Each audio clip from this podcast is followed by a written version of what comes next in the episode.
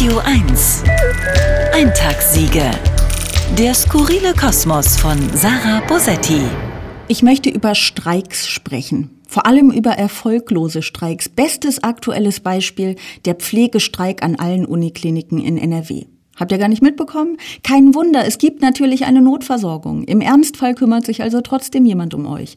Zweites Beispiel, Klimastreiks. Also klar, die kriegen schon viel Aufmerksamkeit, aber dafür mussten die Demos auch immens groß werden. Und am Ende sagt die Politik ja doch nur, habt ihr fein gemacht, jetzt geht wieder in die Schule.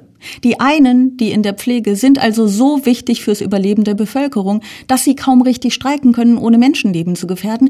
Und die anderen gehen noch zur Schule. Ob sie da nun einen Tag pro Woche mehr oder weniger hingehen, macht zumindest aktuell für niemanden einen Unterschied. Außer für sie selbst. Beide Varianten haben eines gemeinsam. Von außen gesehen ist es wirklich leicht, die Streiks völlig egal zu finden. Ich hätte deshalb einen Alternativvorschlag. Nicht nur für diese beiden, sondern für alle Streiks. Egal worum es geht, egal wer eine Beschwerde hat, es streikt immer das Bahnpersonal. Nichts wiegelt die Menschen mehr auf, nichts erschüttert sie so sehr, nichts lässt sie so sehr verzweifeln wie Züge, die nicht fahren oder zu spät fahren oder voll sind. Nirgendwo fühlt sich der Hass so wohl wie in überfüllten Zügen. Wirklich, setzt euch mal in einen ICE mit zwei Stunden Verspätung, schnappt euch das Durchsagemikrofon und sagt, der zweite Zugteil muss heute leider entfallen, bitte setzen Sie sich auf den Schoß eines sympathisch aussehenden Fremden. Und dann seht, was passiert. Das Internet wird euch wie ein friedlicher, liebevoller Ort erscheinen.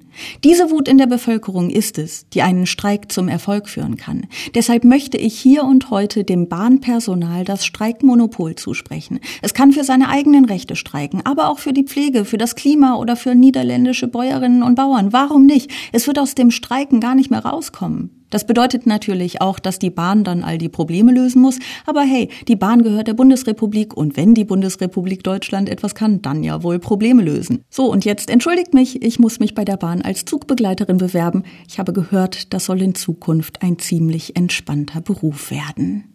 Eintagssiege. Der skurrile Kosmos von Sarah Bosetti. Jederzeit auf radio1.de.